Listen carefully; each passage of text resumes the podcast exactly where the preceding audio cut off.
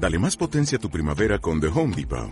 Obtén una potencia similar a la de la gasolina para podar, recortar y soplar con el sistema OnePlus de 18 voltios de Ryobi desde solo 89 dólares. Potencia para podar un tercio de un acre con una carga. Potencia para recortar el césped que dura hasta dos horas. Y fuerza de soplado de 110 millas por hora. Todo con una batería intercambiable.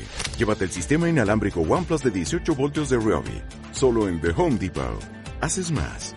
Logras más. Advertencia, este programa puede tener contenido altamente divertido, informativo y reverente. Se sugiere escuchar sin discreción con palomitas y refresco. Fecha Nava y Erigua tratarán de olvidar de las deudas, decepciones amorosas, problemas familiares o mentales, sin mencionar el aumento de la gasolina, el huevo, el pan, la tortilla, el perro ladrando, la casera, las tandas, los ovnis, el regaño de la mamá porque te vio perdiendo. Ah, y lo olvidaba, la cuarentena por el COVID.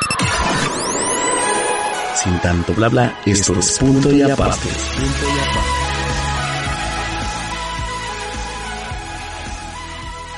Hola amigos, ¿cómo están? Yo soy Erika y les quiero dar la bienvenida a un programa más aquí en Punto y Aparte. El día de hoy vamos a retomar la segunda parte de un programa anterior que es nada más y nada menos que ansiedad. Sabemos que algunos de ustedes se quedaron con algunas dudillas, eh, nosotras también, entonces pues el día de hoy vamos a aprovechar para resolverlas todas y pues bueno, vamos a empezar. Pero antes Queremos escuchar cómo se encuentra el día de hoy nuestra amiga Fer y nuestra invitada especial.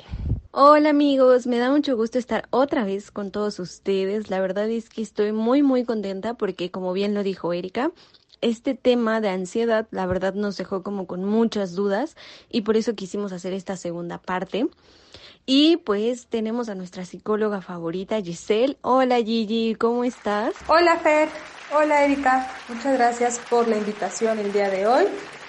Estoy muy contenta por estar con ustedes y justo como le acaban de decir, cuando hablamos de ansiedad nos puede generar muchas experiencias y pensamientos y sensaciones, así que estamos el día de hoy para aclarar estas dudas en la segunda parte. Muchas gracias Elisa por estar una vez más aquí con nosotras. Eh, como recordaremos, el programa anterior pues hablábamos básicamente de qué era la ansiedad, cómo podíamos eh, manejarla y bueno pues también algunas de las causas que lo provocaban. Si no lo han escuchado amigos, vayan a escucharlo para que puedan agarrarle el hilo eh, mejor a, este nuevo programita. Y pues bueno, vamos a empezar con la primera pregunta, Elisa, si te parece. Decíamos el programa anterior que, pues bueno, la ansiedad tiene diferentes formas de manifestarse, como puede ser taquicardia, sudoración, eh, preocupación extrema por algunas cosas, pero queremos saber, hay diversos tipos de ansiedad y si es así, tienen diversos síntomas, por ejemplo, eh, diferentes a los de la ansiedad común? Una gran pregunta que acabas de hacer, Erika, porque hay ocasiones que pensamos que la ansiedad va a ser siempre igual y no, no es así. Nosotros como personas y lo que nos hemos encontrado es que hay diferentes tipos de ansiedad. Aquí hay que tener mucho cuidado en cada una de estas de estas características o de estos síntomas porque es una línea muy delgada que divide entre un trastorno y otro trastorno. ¿Vale? Entonces les voy a platicar un poquito de las ansiedades que son las más comunes, las que se pueden presentar en nosotros. La primera se llama trastorno de ansiedad generalizada. ¿Y qué significa esto? Es que es un exceso de preocupación la mayor parte del tiempo. ¿Qué quiere decir? Que a lo mejor mis pensamientos están en lo que tengo que hacer y que no me puedo desconectar. Normalmente la ansiedad o este tipo de ansiedad se puede presentar ante situaciones que yo voy a responder y que no sé cómo manejarlas o siento eh, una inseguridad o un miedo al hacerlas. Cuando hablamos de este tipo de ansiedad, es muy importante mencionar que es constante. No se va a presentar una sola vez, sino que se va a presentar constantemente en tus días y a lo largo también de tus actividades que vayas haciendo. O sea, aquí es muy importante que puedas checar qué es lo que está pasando. Una característica de este tipo de ansiedad es que es difícil saber a qué es lo que le, le tengo miedo, a qué es lo que me está generando ansiedad.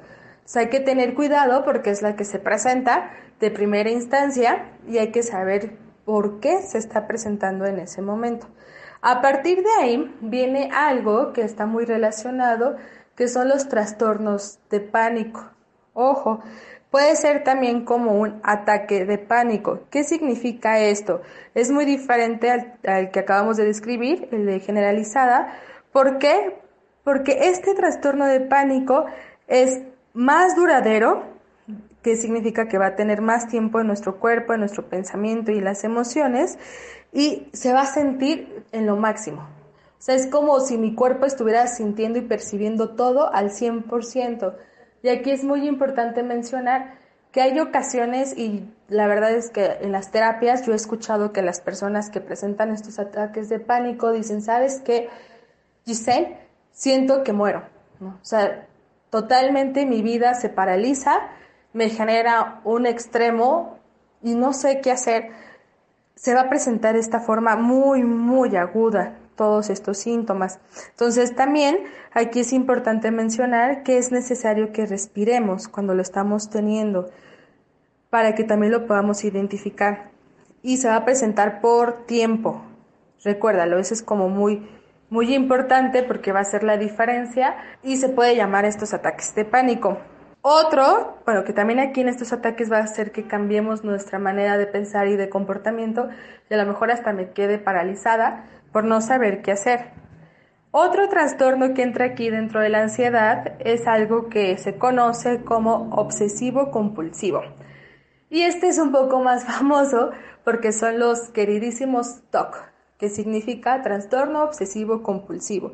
Aquí también es esta parte de la ansiedad, pero esta su característica son los pensamientos. ¿Qué significa esto? Es que principalmente la persona va a estar pensando constantemente lo que quiere arreglar o lo que le gustaría arreglar. Aquí es tan necesario mencionar que las propias personas van generando sus rituales. ¿Qué quiere decir? A lo mejor yo al salir de casa voy a generar un ritual para que me vaya bien y tenga buena suerte. O a lo mejor si llego a mi lugar de trabajo y no, no camino a la derecha tres pasos, siento que me va a ir mal. Entonces aquí los pensamientos juegan un papel fundamental porque puede, yo puedo pensar como obsesiva compulsiva que me va a salir mal todo si no lo hago de la forma en que yo ya me puse en algún momento estos, estos patrones. O sea, hay que tener mucho cuidado y creo que todos tenemos algo de esto de obsesividad. O sea, lo puedes checar hasta cuando los cuadros están chuecos o cuando estás acomodando tu ropa que te gusta ponerlo por colores o por estilos, la ropa interior. ¿Y qué significa? Que si eso no está acomodado o en el lugar que yo le di, no puede mantenerse de esa forma. Entonces yo me voy a agobiar y no voy a saber qué hacer y no puedo estar tranquila. Aquí también es muy importante recordarles que si yo no lo hago, o sea, por ejemplo, si yo no acomodo mi ropa como la tengo de colores, no voy a poder dormir. Y así me puede dar toda la noche y no voy a poder descansar hasta que eso no esté acomodado. Otro ejemplo donde lo podemos encontrar para tener mayor claridad es en el trabajo. O sea, a lo mejor tienes materiales, tienes plumas o tienes eh, papeles que, que constantemente lo usas. Si tú no los tienes acomodados a lo mejor por formas y por colores, no puedes hacer nada y te distraes. por eso es tan necesario recordarles que esto es más del pensamiento también, porque no me va a dar esa tranquilidad hasta que no lo logre. Entonces, esos son los obsesivos compulsivos. Y también hay otra característica de esta ansiedad donde están las fobias. A lo mejor en algún momento de su vida han escuchado es que tienes fobia a. Esta fobia es un miedo en extremo, que significa que no va a hacer que yo haga mis cosas normales porque tengo ese miedo.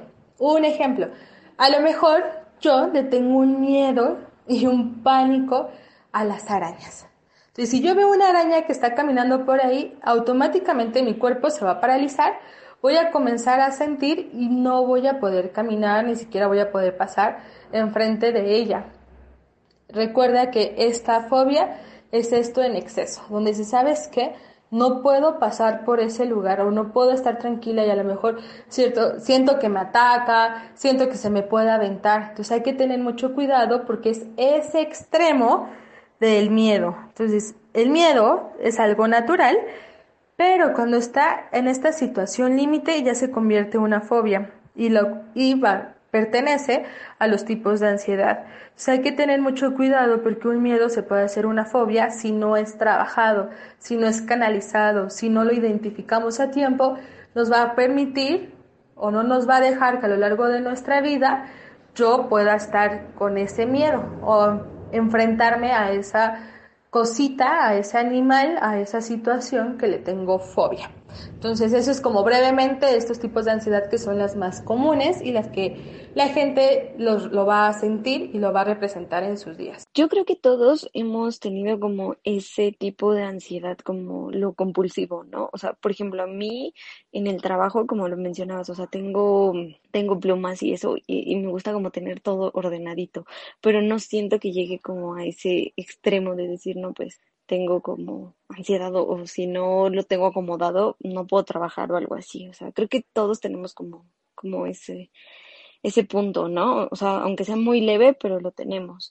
Yo tengo otra pregunta, este, Elisa. Por ejemplo, o sea, si yo estoy como triste y depresiva y así, o sea, es, em, o sea, puede llegar la ansiedad, o sea, se puede o puedo yo estar confundiendo, o sea, de, de que estoy súper triste y súper mal, puedo confundir que sea ansiedad y ni siquiera es ansiedad, a lo mejor es nada más que tengo como depresión o puede estar los dos, tanto la depresión como la ansiedad. Sí, Fer, la verdad es que es muy curioso ahorita que estás compartiendo tu experiencia, ¿no? Que dices, yo también, o hay ocasiones donde acomodo mis plumas o todo mi material. Sí, o sea, hasta cierto punto eso es normal. Aquí lo que yo estaba mencionando y lo que hay que tener mucho cuidado es ese orden o ese acomodo, si no lo tengo, si no lo hago, no puedo estar bien, o sea, me genera como esta sudoración, taquicardia, estos pensamientos constantes y dices, no, o sea, tienen que quedar bien o no voy a salir de mi trabajo hasta que estas no las acomode. O no voy a hacer lo que me encargaron hasta que no lo, no lo tenga bien. Entonces, ahí es esa línea que cuando ya la rebasamos, ya nos está mandando poquitos rojos de que algo está sucediendo con nosotros.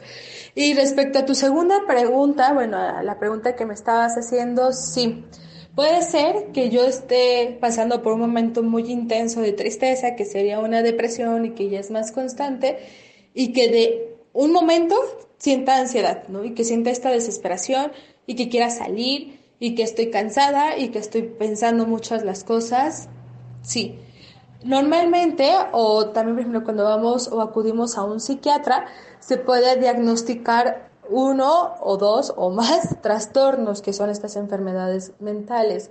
Entonces, hay ocasiones donde el psiquiatra va a diagnosticar trastorno depresivo con ansiedad, ¿no? O viceversa, trastorno de ansiedad con depresión. Sí hay que tener mucho cuidado porque sí se presenta. O sea, no significa que si yo tengo depresión, ya para siempre y por siempre voy a tener esa sensación de tristeza.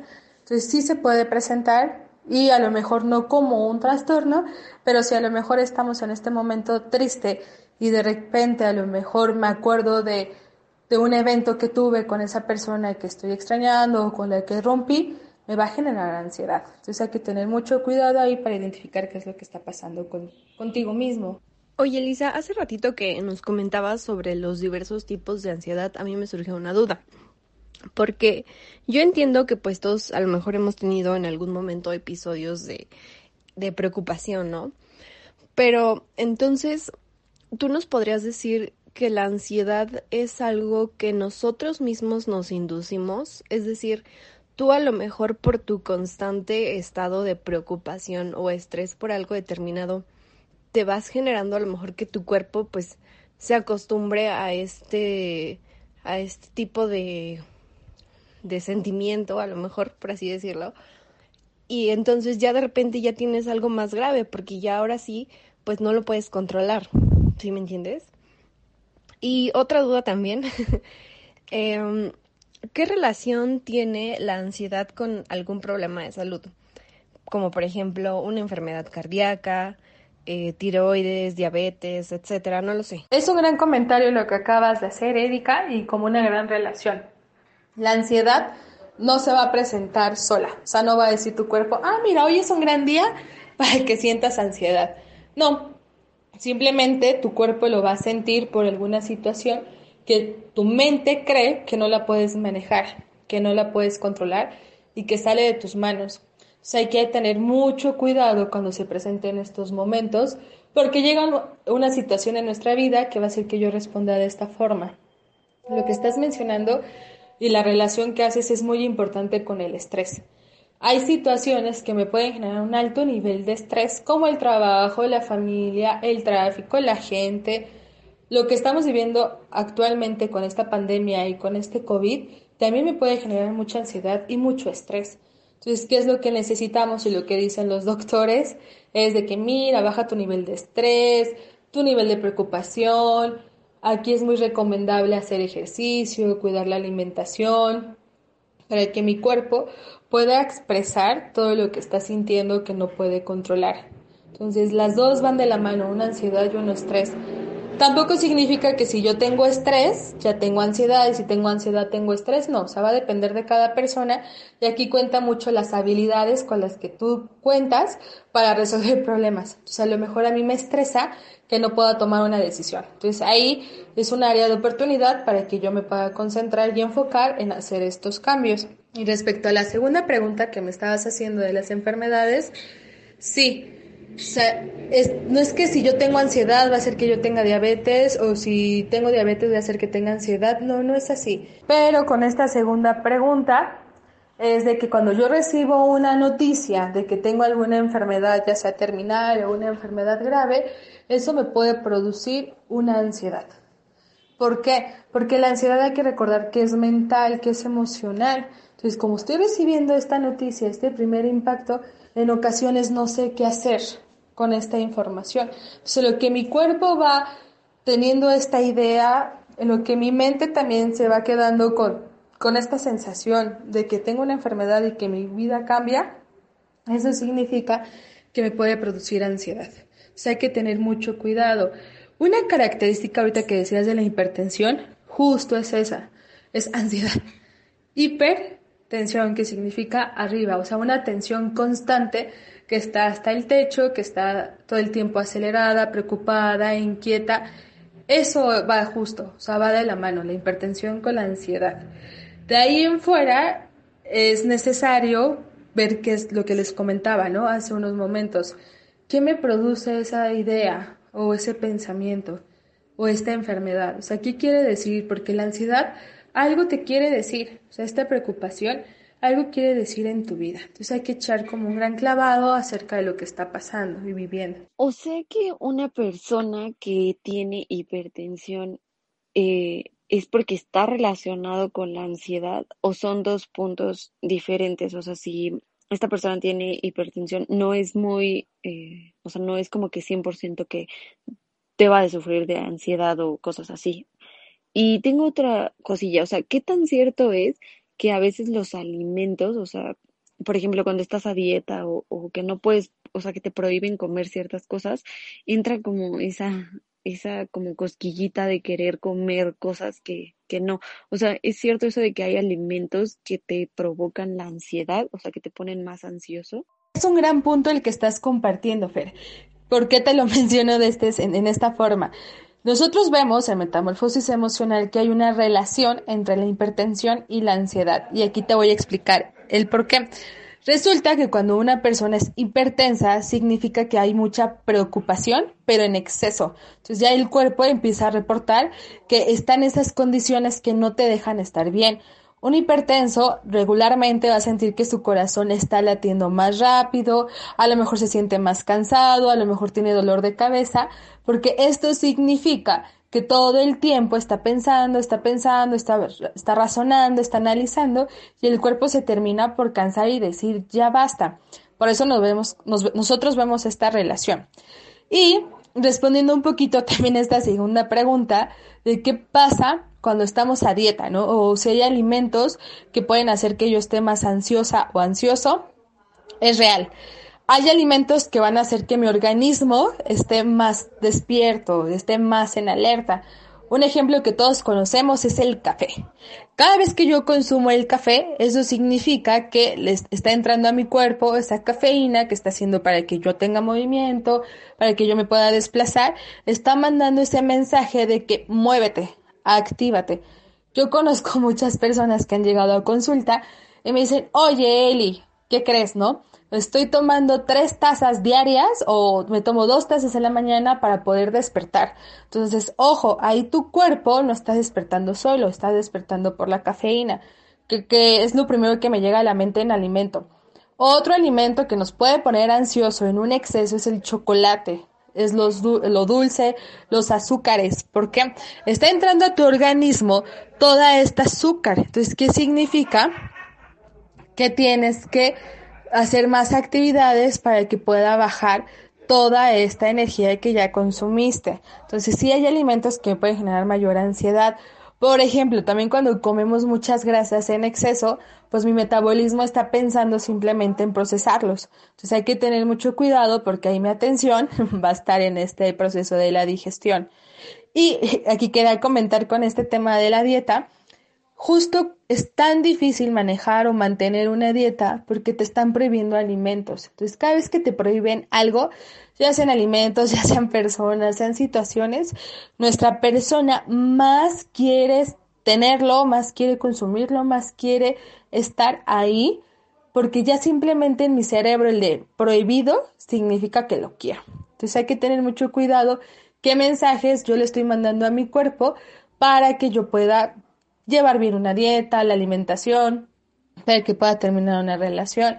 Aquí esto sí lo pondré en mayúsculas, la prohibición. No le digas a tu cuerpo, a tu cerebro que está prohibido, porque más te vas a ir a meter.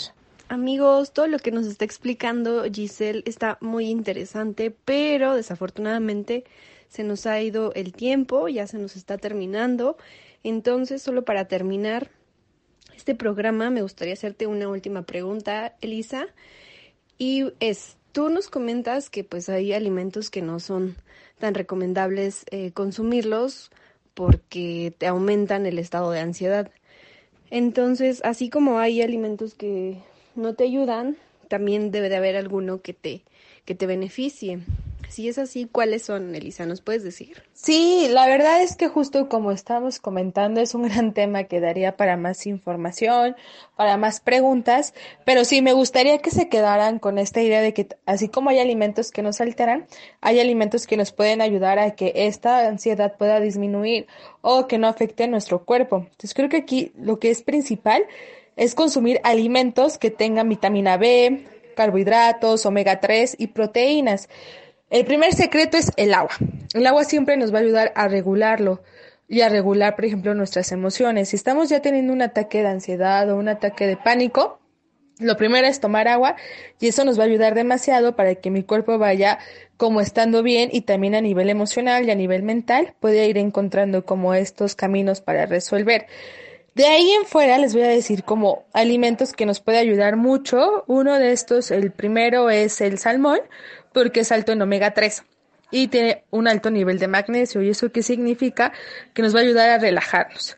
Después de ahí está el chocolate obscuro, pero por favor que sea obscuro y no se vayan a comer un chocolate que sea tan comercial porque va a ser contraproducente. Entonces el chocolate oscuro nos ayuda a disminuir y a calmar la ansiedad y nos va a liberar reacciones químicas en nuestro cerebro que eso le va a dar, le va a dar una paz. Otro también es que puedan comer alguna ensalada, algunas verduras verdes, por ejemplo, como la espinaca. Igual nos va a ayudar a, relajar y a prevenir la ansiedad por su alto contenido en magnesio, que es lo que necesita nuestro cerebro. Y algo que también es muy importante y fácil de conseguir es la chía. Entonces esto nos va a ayudar a liberar la serotonina. ¿Qué significa eso? Que nos va a ayudar a calmar y la ansiedad prácticamente nos puede ayudar a desaparecer.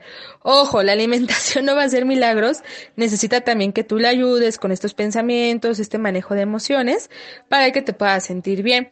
Y como último y que comemos muy común es la avena. Entonces, igual, Sabemos que es alto contenido en fibra y en vitamina B y también en magnesio. Entonces eso nos va a ayudar a nuestro sistema nervioso y va a funcionar como este sedante que nos va a calmar, nos va a tranquilizar para que me pueda enfrentar a la vida. Y nuestras redes sociales, para cualquier pregunta, cualquier duda, nos puedan contactar ahí. En Facebook estamos como Grupo de Rescate Emocional Metamorfosis.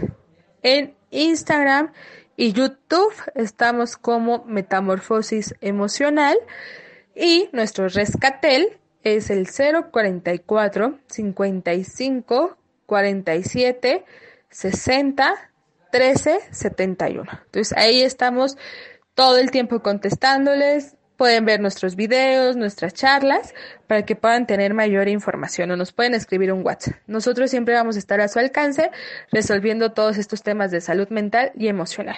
Muchas gracias. Pues ahí están sus redes sociales y el rescatel para que pues cualquier duda, cualquier comentario, Beto y Elisa los pueden apoyar y orientar para pues en este proceso. La verdad es que yo estoy muy contenta de que tú hayas estado con nosotros en estos dos programas de ansiedad. Y como dices, a lo mejor este tema abarca todavía muchísimas preguntas, pero pues se nos acabó el tiempo y pues nada, o sea, solo agradecerte otra vez que hayas estado con nosotros. Te queremos mucho, Elisa, igual a Beto. Gracias Erika y pues no se olviden de seguirnos a nosotras también en nuestras redes sociales, en Facebook estamos como arroba punto y aparte y en Instagram estamos como arroba punto y aparte hoy guion bajo para que ahí pues vean todo lo que estamos subiendo de contenido y, y no se pierdan ninguno de nuestros episodios. Bueno pues les envío un fuerte saludo a Jonathan, a esta Jessica, a América, a Lupita y por ahí me enteré que ya nos están escuchando desde Mérida, entonces también un fuerte abrazo a todos por allá y nos escuchamos el próximo programa con otro episodio más aquí en Punto y Aparte. Bye.